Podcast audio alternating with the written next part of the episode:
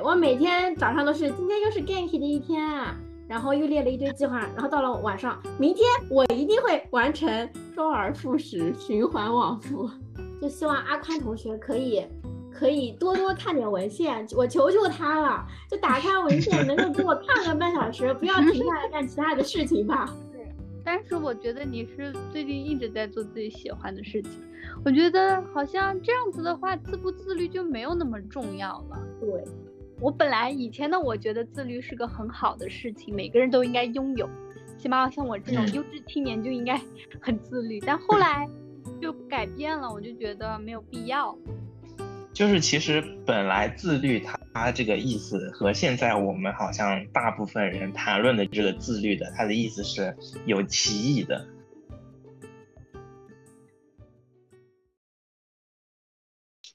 Hello，大家好，欢迎来到摸鱼电台，又跟大家见面了，我是章鱼。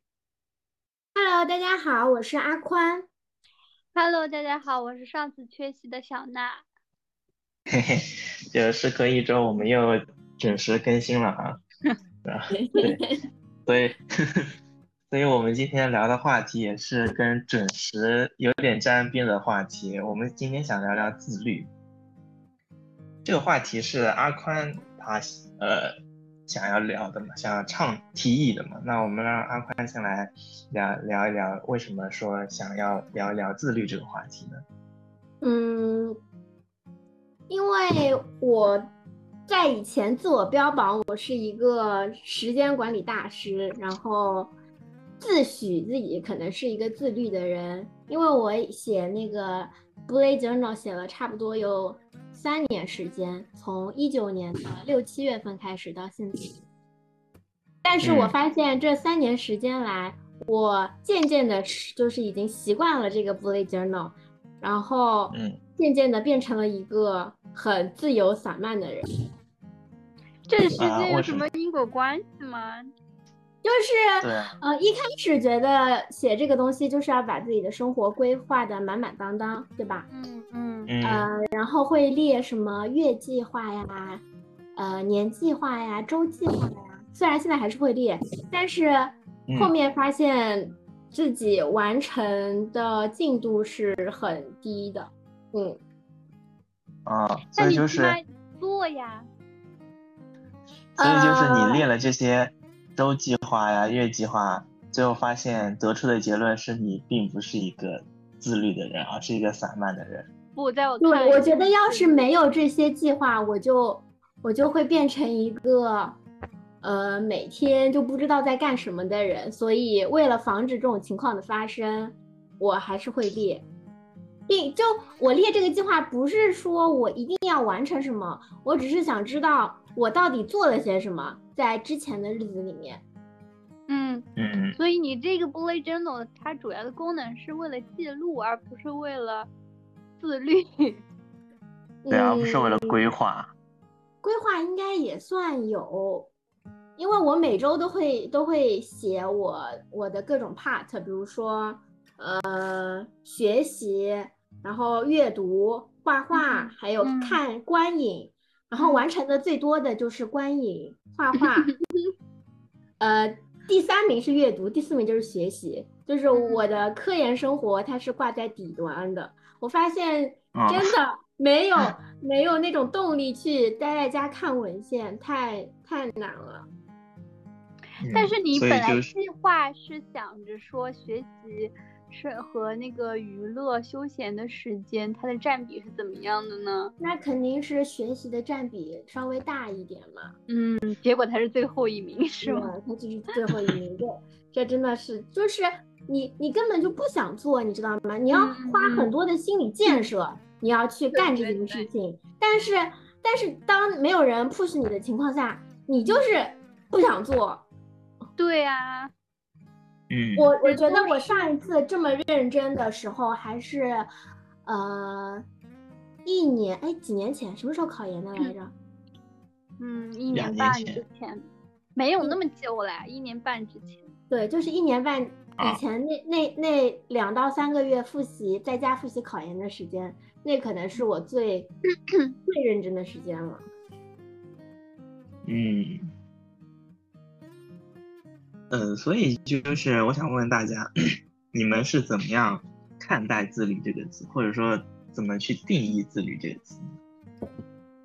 就是自律的人应该是什么样？社交网网站上面有很多自律博主嘛，对吧？对我之前很喜欢看这种自律博主的视频，然后还有各种文章。大概是我大一大二那个时候吧。这么早？对我大一大二的时候就特别爱看这种视频。然后呢？到后期我就厌倦了，因为我觉得他们说的很多方法都大大差不差。然后我看了那么多，对我也没有什么帮助，反而会让我觉得很焦虑。所以我就想着，既然看了那么多都没有什么帮助，那还有必要继续看下去吗？你还不如花时间去做你自己想做的事儿。是的，那他们就是那些自律博主，他们所介绍的一些方法内容都是和什么相关的？就是用这些方法去做什么事情？学习啊。嗯，除了学习呢？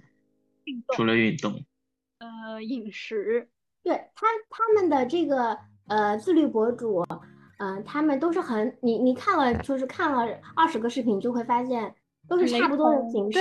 首先是闹钟响了，美好的一天开始了。开始了。拉开窗帘，泡一杯美式咖啡，清晨做个瑜伽，做个运动。对。然后呢，上午是学习效率最高的时候，那就开始。工作的人进行工作，学习的人学习，对不对？对对。然后中午开始烧饭，烧完饭之后，下午可能看看剧，睡个午觉，然后又开始学习，对吧？对。反正我之前有看过那种比较极端的，然后看的基本上都是名校的学生的那种自律视频，因为毕竟有名名校背书，你总觉得他们的视频他们的是他们的那个视频的那个最开始的那个界面嘛，点进去界面就是清华学生的一天，什么学生的一天，然后你就会点进去看，然后而且他们会，哦，我我看到的经常会有说学习。清华学生学习十二个小时、十四个小时，早上五点起床的一天是怎么样的呢？就是类似于这种视频。然后那个时候就觉得哇，考上清华的好像确实是不太一样，起码从五点起床这件事情来说，对我这种人来就完全不太可能。嗯嗯，是的。我好像之前在读高中的时候也是，我们语文老师分享过一个，好像也是北大还是清华的学生毕业典礼上面，就毕业致辞嘛，然后他分享了他自己四年来的什么课程表啊，还有行程表，就是从周一到周五，然后呃每一天好像从六点钟还是八点钟，一直到晚上十二点钟，就规划的满满当当，全部写满。那我有个问题，他有时间思考吗？我觉得他可能在他的时间表里面，就是专门列了一项，比如说一点到十二点，啊不对，一点到两点，就是看书啊，思考。我我觉得那种就是你，比如说你你刚刚说是高中吗？还是说大学学生？清哦，清华是大学。大学啊，那个学生他的。呃，计划表每天就是涵盖了，比如说学哪一门科目，什么时候吃饭，然后什么时候运动，做什么运动，还有什么时候看一些就是和自己科目可能没有关系的书，然后还有一些就比如说跟别人交流的这种事情。但是总体印象，他所有的时间全部都被排满了，就是规定了自己什么时候睡觉，什么时候吃饭，反正很严格。我我是属于可以把自己一天排的满满当当，然后什么什么都完不成的。我也 是这种类型，就计划很美满，但是很骨感。对我每天早上都是今天又是 Ganky 的一天啊，然后又列了一堆计划，然后到了晚上，明天我一定会完成，周而复始，循环往复。对，所以说我们认为的自律就是给自己的生活做一些规划。然后迫使或者说要求自己去完成一些可能我们本来不是很喜欢的，比如说学习啊、看文献啊、运动啊之类的事情，这就是在我们认为这是一种自律，就是定义了自律这个词的。哦，我觉得不是，就是我觉得真正的自律就是你是发自内心的，呃，把这件事情完成的很好，并且你没有压力，这才是真正自律的人。我觉得那些你说的这些人，只是在强迫自己变成自律的人。对，呃，我觉得我。我曾经认为的自律，我现在看我过去对于自己的要求，我都是在要求自己去做应该我现在这个阶段要去做的事情。就比如说，我大学的时候，我应该好好学习，应该把绩点提上去，但是我不会问我自己为什么要这么做，反正大家都这么做，那我也要这么做，我就会按照既定的那种嗯标准去。要求自己，然后就会把自己的每天的生活往那个方向去安排。如果我没有做到的话，可能这就不叫自律；但我做到了的话，那这就算自律。那你现在是怎么认为自律这个事情？现在呀，我觉得自律，现在我并不觉得自律是。这是一个特别好的词，但也不能说特别的糟糕。反正它是一个中性词，是吗？就有好有坏。对，好的方面在于它确实能够让我们在一个比较有规划的嗯场景当中继续继续前进，不至于崩溃，不至于失嗯嗯失衡。但是不好的一点在于。嗯，这往往会让我们在坚持一些我们可能并不喜欢的事情。对，那你觉得这两个好坏之间该怎么取舍呢？就不要不要太 push 自己吧，就是你可以允许自己没有那么的自律。就是，不要完成，你没有完成任务，你就会觉得啊，我好失败。不要给自己贴上我很我很 low，我就是一个废人的标签。对，因为这真的挺焦虑的。因为我当初，我可以分享一下我当初备考考研的时候的那段经历吧。就是我每天都会给自己安排当天的任务，而且那个任务量还是挺大的。那通常情况下来说，我是完成不了。我当当天既定那个任务的，当我发现我完成不了的时候，我晚上就会心情很糟糕，我会否定自己，说自己，自己怎么人家能学十二个小时，你怎么连八个小时都学不满，就会这样去怎么说 PUA 自己吧。嗯，所以说自律是一种内心自己给自己的 PUA 是吗？嗯，kind of 有一点。嗯。所以其实，呃，阿阿宽和小娜对于自律的定义还是不太一样的。就是阿宽觉得说自律应该是发自内心的，就是自己心中有一套标准，并且发自内心的去接受他的行为准则，然后去做。所所去引导嘛，别人觉得自律一定是这样。就是你发自内心的想要告诉自己自己应该怎么做，并且自己愿意这样做。而小娜可能觉得说。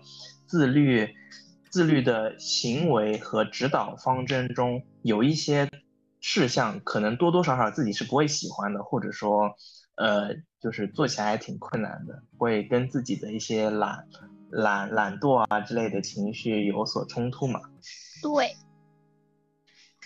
嗯，那就是在你们自己认为的各自认为的自律里面，你们现在是自律的人。就是你们会想 去成为这样的人吗？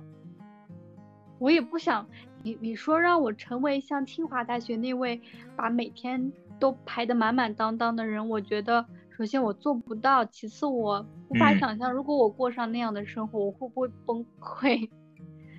你自己不是有一套定义自律的标准吗？你会往那个方面去让自己成为那样的自律的人吗？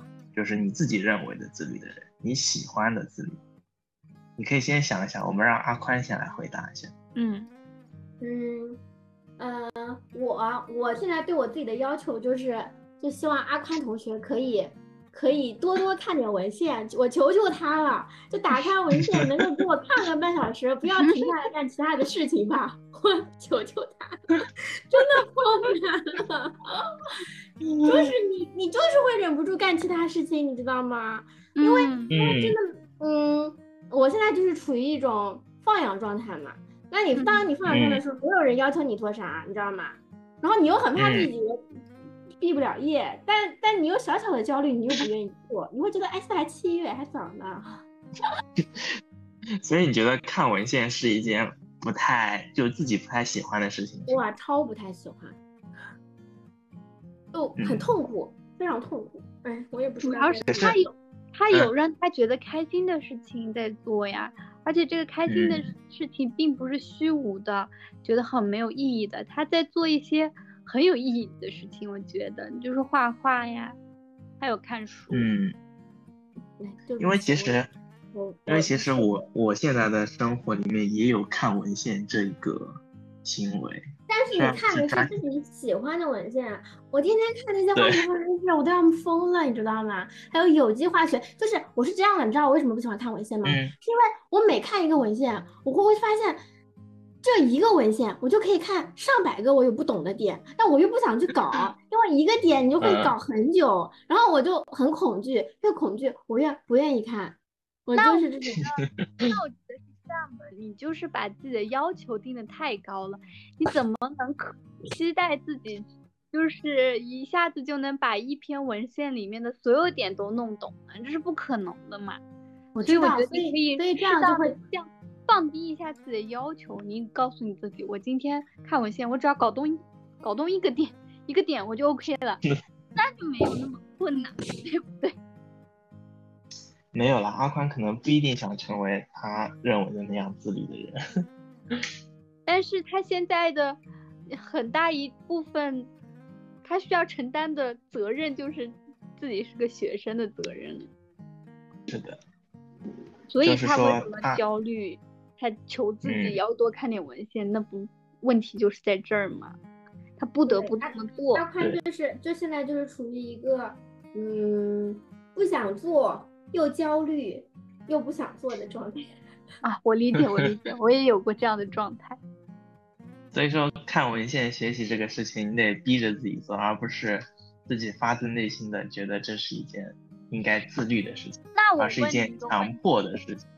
嗯嗯，就是如果对于阿坤同学来说，你觉得你把一个文献百分之八十弄懂，会给你带来？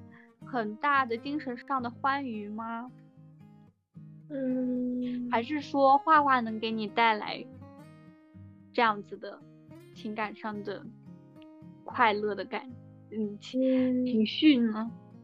嗯，我觉得就比如说我看一小时文献，我做了点笔记，我就觉得非常的满足了，我觉得我太牛了 嗯，对我还是挺高兴的，但但前提的这个就是。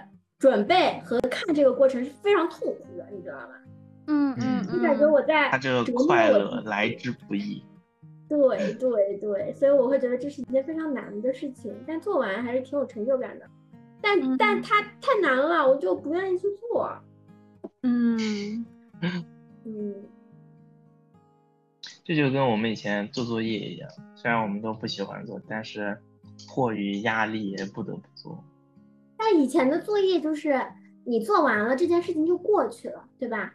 对。但但科研呢，它就是你得看不同的文献，然后你自己要去发现你要去做什么，就很烦。最重要的是，我们是一个要做实验的过程，那你中途还要不停的去摸索，就你你重复你文献上面一模一样的实验方法，你就可以失败。人家做出来的结果非常的好，然后你就可以失败，所以我现在还是挺羡慕那些学文科的人，他们可以不用做实验就可以，就可以写出文章毕业。但 但我发现我前天看到一篇文章嘛，他说那些文科生就特别羡慕我们这种理科生，因为我们这种理科生做出来的实验都是自己做出来的，是有结果的。他们文科生写论文都是这边搬一点，那边搬一点，把他们那些话转换成自己的话。嗯，而且文科生找工作比你们理科生难一点。那社会也调查的。反正就是各有各的烦恼吧，我感觉。嗯，嗯，哎，希望希望我小娜想好了吗？小娜说，小小娜脑子不转了，脑脑脑子被工作 业榨干了。嗯，要不张云哥先说吧。我，你们觉得我是一个自律的人吗？不是，不是，但是我觉得你是最近一直在做自己喜欢的事情。我觉得好像这样子的话，自不自律就没有那么重要了。对，嗯，就是我们为什么呀？今天要去嗯谈论自律这个话题呢？对，我们为什么要谈论这个自律这个话题呢？因为因为是阿宽提出来的嘛，阿宽肯定会觉得这个东西应该挺重要的，嗯，对不对啊？看来就是我觉得和我和现在大家都会为这个问题所困扰嘛，大部分的人，像我们这种年纪的人，对，都会为这个问题所困扰，而且有一部分人挺焦虑的，嗯，很多人应那我该也像我这样。那好，我我我可以反着问一下，就是觉想说，你们觉得不自律会变得怎么样？嗯嗯就不自律会变得很糟糕吗？然后我们刚刚呃，那我我可以我可以就是中间插问几个问题吗？就是你觉得自律的反义词是什么呢？我也想说，不自律到底是指怎么样的不自律呢？很难对啊定其实义啊，就其实自律所以说大家也是各各执己见就是见仁见智。我就定义，我本来以前的我觉得自律是个很好的事情，每个人都应该拥有，起码像我这种嗯优质青年就应该 很自律。但后来就改变了，我就觉得没有必要。就说到这个话题，嗯我就想到我我我妈妈嘛，嗯嗯嗯，对吧？嗯你你不能说自律就是我们这这一代人他会焦虑，像我妈，她每天早上四五点起来锻炼，然后晚上七点半嗯锻炼，对吧？她一天要锻炼两次，然后呢，这个体重啊还是在一直按部上班的往上涨，最近又开始涨了，他也会很焦虑，他会觉得为什么、为什么我每天锻炼两次，我的体重还在往上涨呢？我已经这么努力了。是我吃的太多了吗？他也会开始就是反问自己，你懂吗？嗯那如果他我那嗯我说，那你这样你锻炼吗？他说肯定要锻炼，我不锻炼，我那我我我这长上去了怎么办呢？就是就是他也是会有那种焦虑的情绪的，但焦虑的事情不一样嘛。嗯嗯我好像明白了，就是，呃，我觉得我们为现在为什么要倡导自律，可能是因为自律可以帮助我们顺利或者是快速的达到一个结果，嗯，就是自律是达到结果的一个就是方法嘛。必要过程。你妈妈，对，像阿宽的妈妈，就是为了为了体重减下去而自律去锻炼，他的目的是为了减下去，而不是变成一个自律的人。他的就是，其实他做了这么多事情，他是他可以不自律，他可以通过别的方法把体重减下去，但是他可能在我们看来，他选择了一个自律去锻炼的事情，对吧？嗯我好像有答案了，在刚刚的交流过程嗯中，嗯嗯嗯我觉得自律就是为了达到自己想要达到的目的而去做的一种努力。对，它只是努力的一种一个选择而已，它并不是唯一的选择。对，因为我在我们录节目之前，我也比较好奇嘛，我去百度了一下自律到底是什么意思，然后后来我发现，你可以查一下那个汉语词典到底是怎么说的这个东西。就是百，等一下，等我打开百度百科给大家念一下，嗯哼，呃，就是我们现在我们四十分钟了啊，三十分钟谈论的这个自律的含义，其实跟原本自律的含义是不太一样的。有点好奇，我都没有查过。因为其实我本来就对自律这个词一开始就没有，就是没有很认同社会上大家所宣传的一种自律。呃，我查了百度百科，看一下啊，呃本词条由科普中国科学百科词条编写与应用工作项目审核。自律指没有人在现场监督的情况下，自己要求自己变主动为被动，自觉地遵循法度，呃，然后用它来约束自己的一言一行，不受外界约束和情感支配，据自己善良意志，按自己颁布的道德规律而行事的道德准则。哎呀，哇，听懂了吗？我想鼓掌，我想鼓掌。讲的挺感感感感觉感觉讲的挺挺清楚的。对，就是其实他好像跟我们这种特别功利性的自律很不一对样。就是其实本来自律它这个意思和现在我们好像大部分人谈论的这个自律的，它的意思是有歧义的。呃，可能说现在大家一谈到自律，就是说逼着自己做一些，呃，有点打括呃打双引号那种反人性的一些行为，比如说逼着自己去运动啊、学习啊、看文献。但是其实原本自律的意思就是，呃，呃有一种慎独嘛，谨慎的慎，嗯独自的独的意思在里面，就是自己要求自己遵循一些法度啊，还有道德规律。这个就是嗯感觉更是一种道德的约束。就比如说，你看到一个人落水啦，然后你你可以不救，你可以视而不见，但是你去救了他，这是一种自律，嗯对吧？是听从自己的道德，而不是说为了达到某一个就是很实际的目的。然后后来我就在想，可能说，我觉得现在的自律的定义已经被一个就是社会上比较普遍的内卷的文化给扭曲了。嗯哼，因为，呃，我记得我之前自律“自律”这个词看到最多的一个地方是在 Keep 里面，就是那个健身 APP，它的嗯它的那个宣传语好像叫自什么自律使人自由。对对对对对，就是我觉得他定义了一个，他重新定义了自律，就是做一些我们身体上觉得很痛苦，但是可能最后结果是好的一个行为，但是嗯过程很痛苦。嗯他可能就把自律这个词和痛苦、受苦结合在了一起，嗯然后让我们觉得说，我们要达成这样的结果，必须唯有说我们要吃苦，要做一些自己不喜欢的事情，才能达成这样的结果，这就是唯一的一个过程。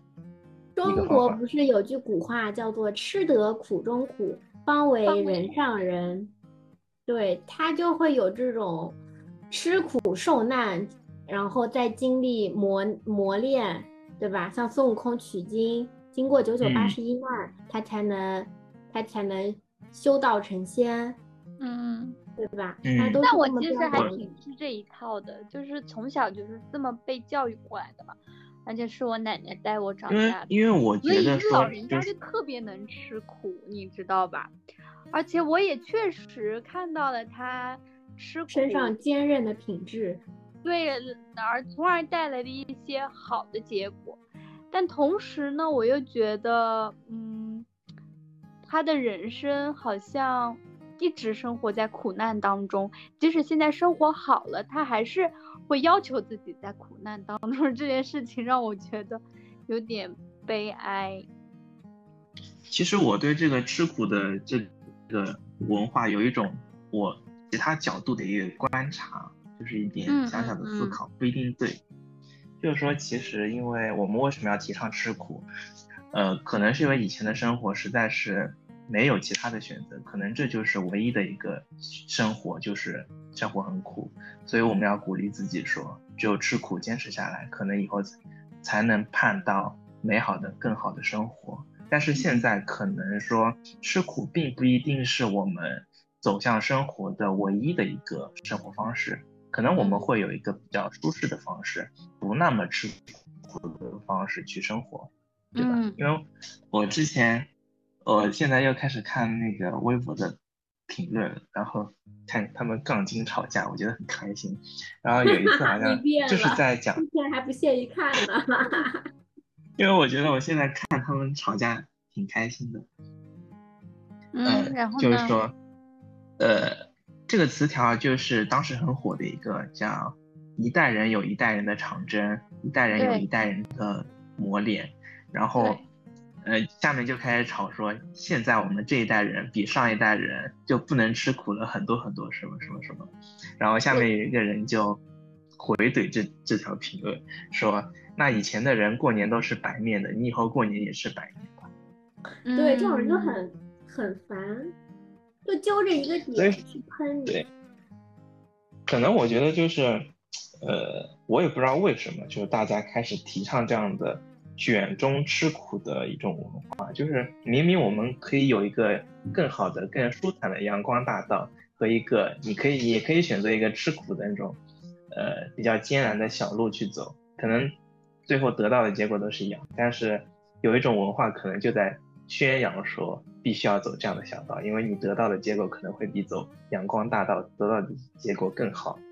嗯，但是其实你从理性上分析，就可能差不多吧。但是也可能是因为那些走着明明能走阳光大道，但是因为一些。呃，阴差阳错而走上了一些吃苦的道路的人，他不愿意接受说，其实他们最后的的结果都是一样。但是这个这个观点不一定对啊，只是我的一个猜想。我觉得可以这么理解，就是有两条路放在你身身边，都可以到达那个地方，但你就觉得我一定要吃苦走一走一遭。嗯嗯嗯，还有一种说法的话，就是嗯。只有一条路摆在你面前，那个就是充满苦难的路。大家你怎么理解？你如果觉得这个苦难就是吃着吃着，就像呃小娜的奶奶一样，就自己就认为自己一直在吃苦，他的心态对吧？他的心态一直都是以一种吃苦的心态去做这件这件事情。那还有一种心态就是觉得我真不觉得是吃苦啊，我觉得就是磨练嘛，挺好的，锻炼锻炼自己。就有两种不同的心态，也是要就是。也是挺能决定，决定你你对于这件事情是怎么看的。嗯，好的。我们刚才的讨论其实就是两条路的那种讨论，是基于唯结果论的方式。我们可能盘算了一切，最后就是拿这个结果来评判说高低上下。但是有另一种讨论方式，就是我考虑过程中的你的收获。比如说你走阳光大道，可能你得到的就是一个结果。但是你走那个充满崎岖的小路，你可能不仅得到了结果，还得到了过程中你自己的一些提升。这可能的确是有一个不同的、不同维度的解释。可能说你走这个小路会更加的有收获吧。但是如果我们只是按照唯结果论来说的话，的确是走阳光大道会更加的好一点。你们有没有觉得现在的人？我我我也不说现在人吧，就我们三个，你们会允许自己有有一段非常非常无聊的时间吗？就什么都不做，你可以什么都不做，对，什么都不做，你就可以享受这种完完全全的无聊的状态，就是脑子里什么都不想吗？脑子里可以想。就是手头上啥也不做呗，对手头上啥也不做，并且不觉得有什么，应该可以，因为我就算什么也不做，我脑子里面可能也会七想八想，然后可能脑子里不想的时候，手上也不做的时候，就是我在休息的时候。嗯，那你这种时候会觉得心会有不好的感受吗？就觉得我我是不是应该？把这段时间利用起来，去做一些更、更、更有意义的事情，更能提升自己的事情。嗯，好像不会。如果我觉得这样做了，我我觉如果我产生了这样的想法，我可能就马上站起来去做了。嗯。但是如果说我没有这样的想法，说明我很享受这一段过程。阿宽呢？但是这一段过程享受下来，可能没有回忆，就是纯粹的一个短暂的一个享受。嗯，我不可以，我不可以，完全不可以。嗯，要是我什么事情，比如说我走在路上，在学校里面开着车，我会听播客。嗯，就呃，对，一般都会这样，不会让自己啥都不干，完全放空。那我想问你，睡前有过这样子的时期吗？或者说你上一次完全不做、完全放空的一个状态，你还记得是什么时候发生的吗？嗯，我觉得可能是在本科的时候，有时候出去溜溜弯，我就我就会单纯的溜溜弯，但是我会自己思考一些东西，我也不知道我搁那儿想什么，挺傻的。嗯，这个好像，这个好像就是跟之前，呃，迪迪推荐过的一个方法叫冥想有点像。不是我推荐的吗？是你推荐的吗？那你从来没有做过冥想吗？我做过，很难，做冥想可难了。据说冥想是你做不到，你还推荐？一嗯，件非常佛可以教来的。放空大脑的事情，好像是可以锻炼自己的思维。之前迪迪睡不着觉，然后我说你哦，盯着一个。东西去想，然后你你就想象你在草坪里面，当你出去的时候，你就马上回来，就一直想自己在草嗯坪里面。这样的话可以让就是好像是让自己的大脑就累嘛，累就睡着了。我有时候就会这样。哦，但啊我听到的冥想，就是我尝试过的冥想，都是关注自己的身体，呼就是吸对吧？嗯对，关注你的呼吸，关注你的你你的手指、你的心跳、你你你呼吸的声音等等，就是特嗯别能够沉静下来。我之前有做过，我觉得我最近也可以尝试做一下，我感觉还挺好的。因为我之前听播客嘛，呃，有有一个博博主他他就会跟她的老公吧，他们应该生活在美国，呃，然后会有一周就是什么都不做，就会他们有一个冥想的活动吧，就就是啊，饭也不吃。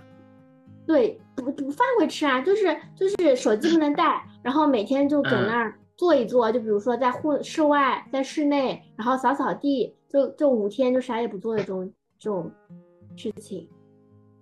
嗯，哦，这个我好像之前听到过一个段子还是什么，就是同样也是一个人，他会一年定期抽出十五天的时间，啥也不吃，啊、可能只是那种很很粗糙、很粗糙，这不是只是为了屁屁股，充饥的那种，比如说白馒头啊这种，然后衣服也不穿，然后不跟别人见面，不不社交，不带手机，就把自己关在一个屋子里面，窗帘拉上，就一个人躺着躺着躺个可能十几天，然后最后，嗯，家人都觉得他失踪了，就觉得他死掉了，然后最后当警察破门而入的时候，他就一个人光溜溜的躺在那个房子的客厅里面。不会饿死渴死吗？应该还是刚才不是说过了吗？他准备准备了白开水和白馒头嘛，就只是为了正常的生理的饥，就是什么充饥嘛。这种这种有点超度了，我做不到。我嗯，刚问那你有这样的无聊的，就是双引号的无聊的这种时刻吗？嗯，很久没有了，就是我已经很久没有安静下来了。我所说的安静不是独处哦，嗯就是即使我独处的状态下，我也发现我的世界是很吵的。怎么个吵法呢？就是有很多的想法，一会儿想这个，一会儿想那个，其实也不是一个安静的状态。并且我发现，我一个人待在家里的时候，我就会听播客，就是这已经成为了一个习惯。如果没有这种哦背景音的加持，我会觉得特别的孤独，就我没有办法享受没有声音，嗯只有我一个人待着的完全无聊的时间，我没有办法享受。哦，我不知道算你刚才不算好事，嗯，我也不好定义它就是一件不好的事情，只是我突然会意识到我已经很久没有无聊过了。那你就是你在理智或者说直觉上面，觉得这个过程是好的还是坏的？我觉得，嗯，你每周有这么一两个小时是这样度过的，我觉得挺好的，就相当于你做了一次冥想，嗯，但是对你一些杂念。但是对你自己而言，可能这样的状态是比较难以进入的。对，很难。就很难我怎么感觉与自己对话我怎么感。觉我们聊着聊着就变成一场心理咨询了？不，因为这就是一个与自己内心对话的过程。我觉得对啊，你自律这件事情就其实是一种，哦，竟然 call back 了。对呀，就是你怎么去想自律这个事情嘛。以后摸鱼电台就变成摸鱼，摸鱼当一个问诊室。所以你还是比较呃向往说进入这样的一个啥也不。我也向往，我觉得很好，因为我们现在接受的信息太多了，我们有时候就不知道该去听谁的，我们都是在听别人说，我们很少去感受自己到底是怎么样的。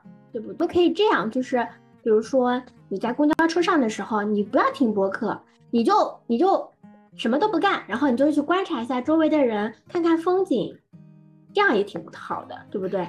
就是感受一下身边的人和事，而不是就是沉在播客里面听听就是外面的声音嘛。你也可以感知一下自己所处的情况。对，但是我觉得很难，我现在就特别。没办法这么做，你明天就这么做。你明天早上逼着自己这么做，你就要做一个自律的人。不是自律，这跟自律已经没有关系了。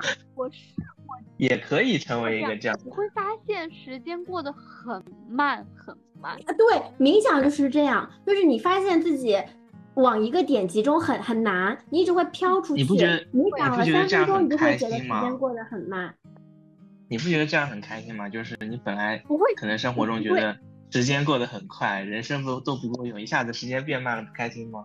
不会，我不知道这种是什么心理，我就会觉得时间过得很慢，我很煎熬，而不是一种享受。我就我就觉得啊，天呐，谁来救救我？我就很想去听一些什么内容，然后让我分散一下注意力。那那让阿宽来讲讲。啊，聊到哪儿了？哈哈哈哈哈哈！呀，嗯，我觉得阿宽还是一个喜欢，就就因为时间过得太快了，这一天一天的，而且因为疫情，因为待在家，时间就变得黏糊糊的，一天和一天粘在了一起。你要是不记录。你根本就不知道今天是周几，你知道吗？嗯嗯嗯，每天的事情都是这些，嗯，没有什么变化，那肯定会有一些变化嘛。所以，我如果不把那些记录下来，我，我，我，我就会自己白活了。对对，我很焦虑。对，因为你让我现在去回忆我大一、大二的生活，我是完全不知道我那时候在干啥的，因为记忆，嗯，会随着时间。冲淡很多事情，对吧？你只能记住生活中那些最美好、最悲伤的事情，但是很多细碎的小事就记不住了。嗯，所以我才会想说把这个给记录下来。那那我觉得焦虑它就是一个生活的常态，就你很难去去说啊这件事情就很难不被外界所影响，很难不被这个世界所规训。这就是一个你与这个世界、这个社会所博弈的过程吧。嗯，就你你要得慢慢的去适应它，就就就我觉得焦虑就是人生的常态。对的。嗯，但不要就是就是一味的去否定自己，觉得自己一无是处，因为你会发现再优秀的人，他也会像你这样的。嗯，那就人生哪。好不容易走一遭，还是开心最重要。我觉得就是社会的规训和自己的想法就是两个对立的东西，他们一直矛盾，因为现在社会的规训还挺严重的。但是正是因为他们博弈着，就他们抵消了双方各自的一点极端性，然后得到了一个平衡。嗯。你完全被社会规训了，你就可能变成一个机器人。但是你又完全说，呃，自己想什么就做什么，可能又变成了一个怎么说呢？变成一个跟社会格格不入的一个野人、野兽。嗯，很难。其实我还是挺希望我自己成为一个自律的人的，就怎么说呢？首先是不要熬夜，不要每天两三点睡大觉，然后十一十二点才起来，因为我觉得对身体来说是一种不好的，伤害它。我也希望我可以每天早睡早起啊，然后每天可以就是精神一点，对。就比如说，嗯，比如说我现在每天运动吧，嗯，我不会去把运动想象成一件非常难的事情。我最近不是跟着刘老师做运动吗？我觉得很开心，很快乐，因为因为我发现我尝试过很多运动，跳绳啊，然后跟着 B 站做那种减脂运动，强度真的太大了。但刘老师就是一个非常和他的和 B B 姐就挺挺可挺可爱的，然后两三分钟的操，再休息两分钟，就还挺快乐的这一段时间。而且我发现每天运动完，我的心情都会变得很好。我记得上周。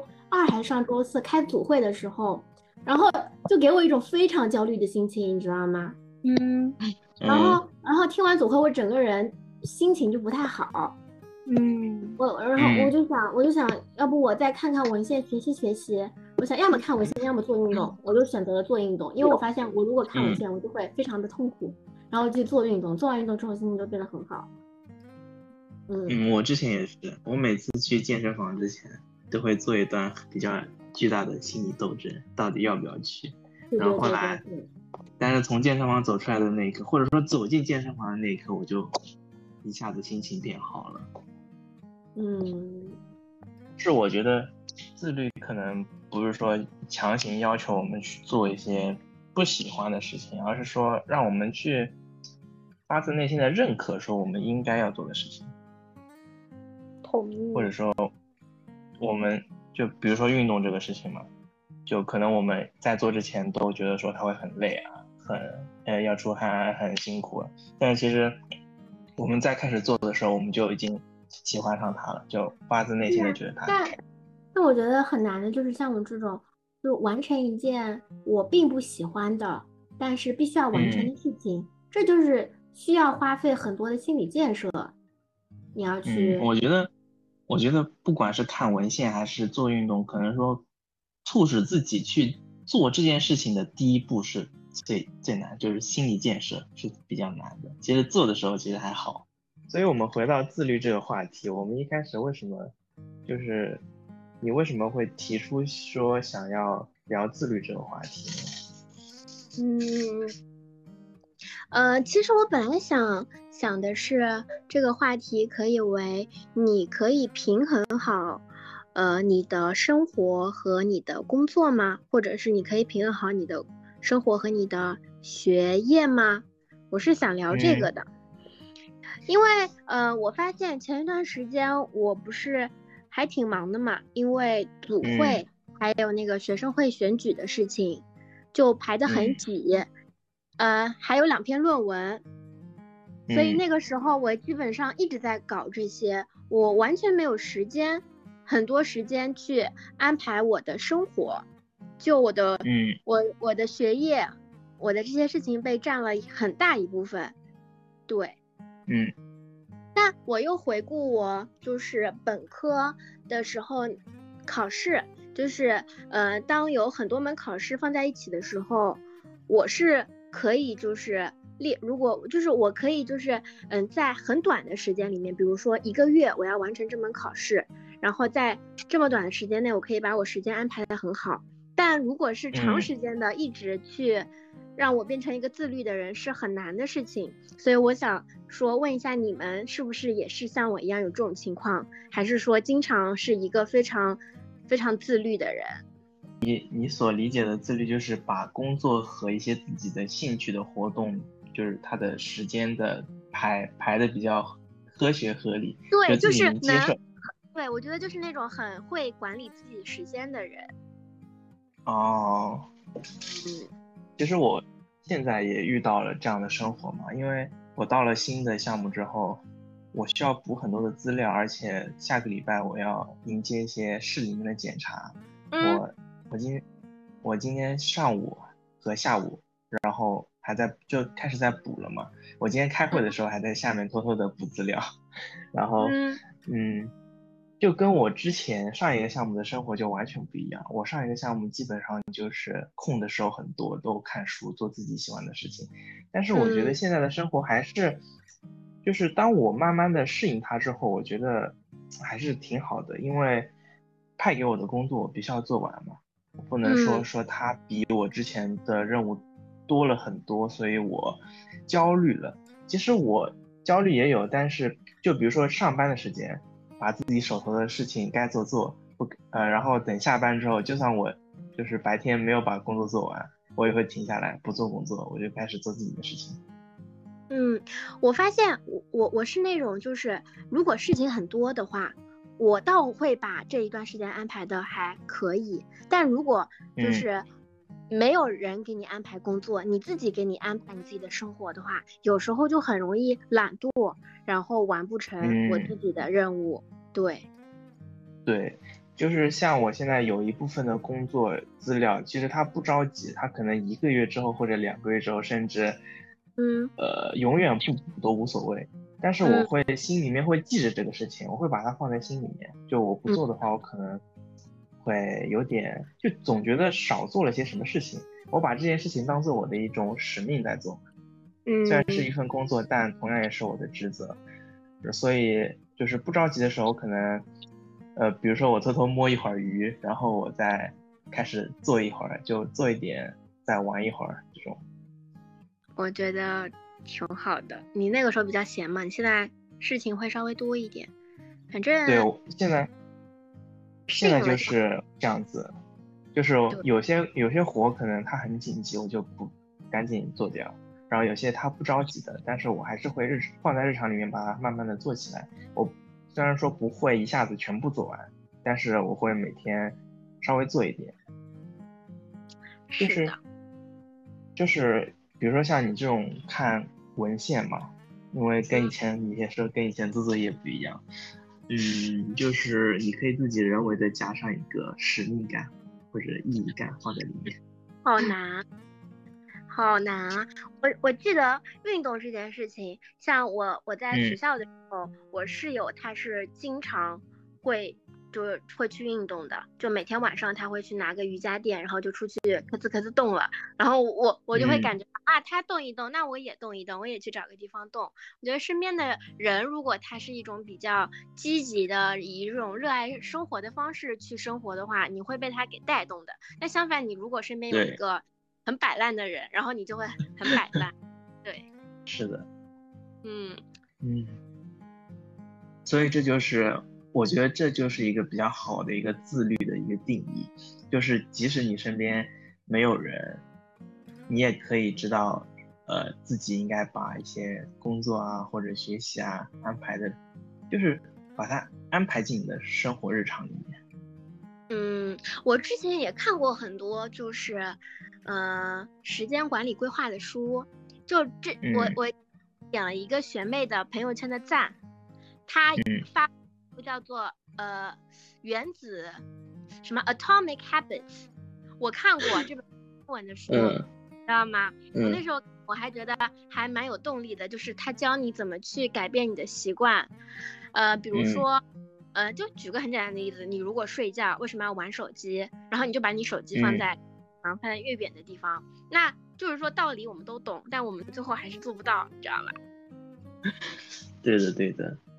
呃，其实自律可能就是自己约束自己，有有的时候可能我们会觉得，就是说自律可能就是，比如说看文献、学习、做工作，我们就逼着自己一定要做，这样就感觉很不开心，就是感觉是自己自己就拿枪被人拿枪指着在上班，但是就说这个事情就得轮到自己去做，有没人会替你做的时候，这份工作只能你来做。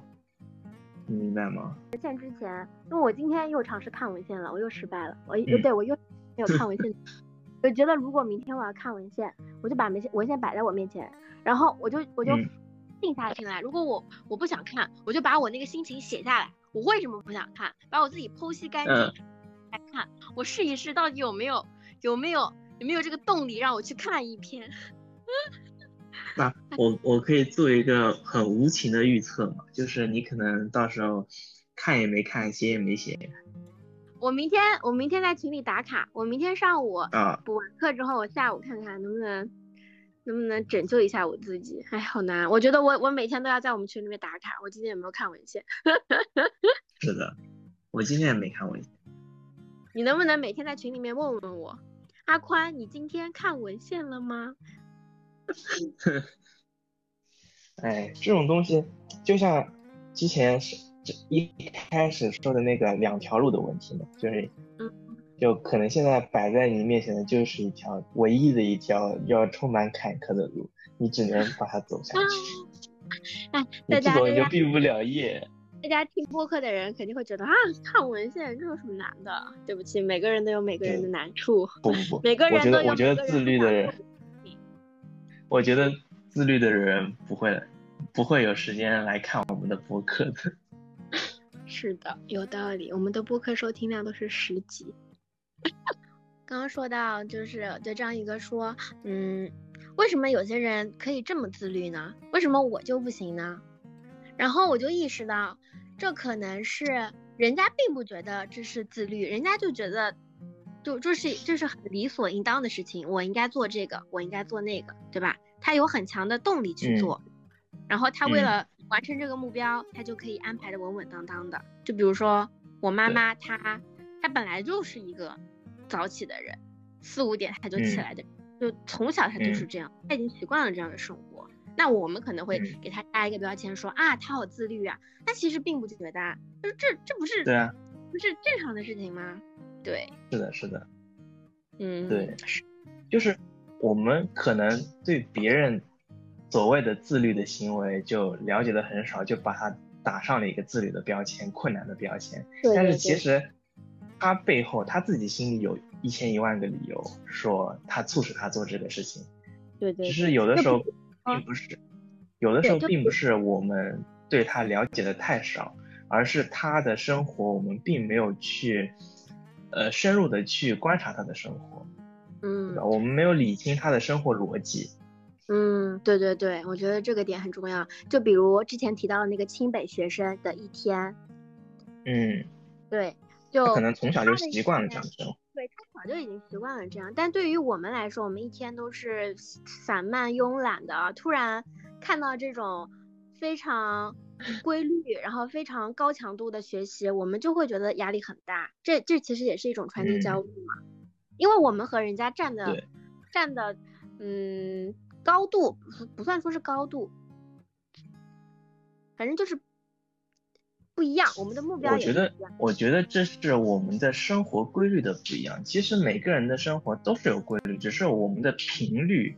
就比如说那个很厉害的学生，他每天生活的活动事项很多，频率很高，但是我们可能会集中一点时，会集中很大段的时间做同样的事情。就比如说一天我们可能就做两三件事情，但是他可能一天要做七八件事情，然后。相比下来，可能哎呀，乍眼一看他好像很厉害，做了很多事情，很自律的样子。是的，是的，就不要太去羡慕别人的生活。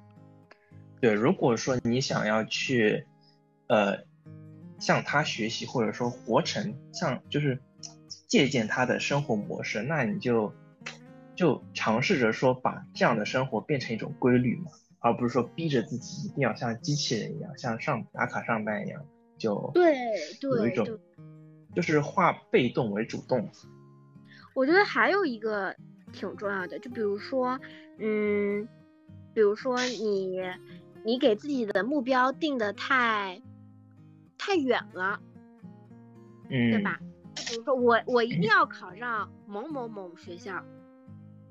然后，然后，然后定的小大目标很远。那如果你如果没有小目标的话，你其实会觉得这个目标又远又难以实现。对，对的，对的。嗯，就一件事情，它有很多个环节嘛，你只看到了它最终的环节，却不把它分解成中间一个个小环节，嗯、你可能对，还有觉得它难于登天。是啊，就比如说减肥这件事情，你不要一下子想着我一定要瘦到多少多少斤，因为我以前减肥很痛苦。嗯就我一直想着我一定要瘦到多少斤，我我我瘦到多少斤我才会漂亮。那我现在自己就是不好看的，那这样的话，嗯，我就会很焦虑。那我现在就会，想，你会被我我我锻炼不是为了一定要瘦到多少斤，我锻炼就是锻炼完很开心，对吧？出出汗就很嗯快乐，而且每天动一动有益于身心健康嘛。你换一个角度去思考，不要把这件事情想得太功利化。嗯，对，或者说。我们我们只看到最终的那个结果的环节，它的时候，就是在我们身处在这个过程中的时候，我们还是处在没有达到的过程中，我们就会觉得还没有成功就不高兴。但是当我们一步一步、一个一个小任务去完成的时候，可能会更多的有一种成就感，嗯，或者说看到我们自己的脚步。嗯，对，一步一步个一步一个脚印了呗。对，这样才能把就是自己的生活慢慢的就调整到自己向往的一种频率上去。是的，是的。嗯，所以这才是自律。对，好，那我们今天的节目就到这里了，大家下期再见喽，拜拜。拜拜。再见。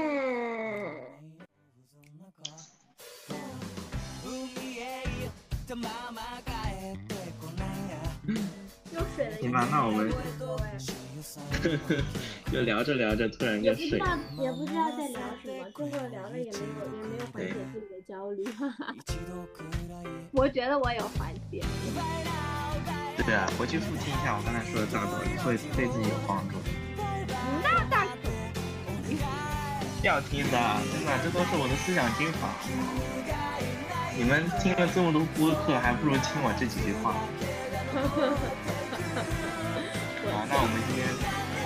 哇，你拿个壶拿这么大的壶。对啊，我每天都要喝这么大壶的水。喝到哪了？自律的定义是什么？这这个行为就很自律。喝那么大一大水。等会再说。我们先说。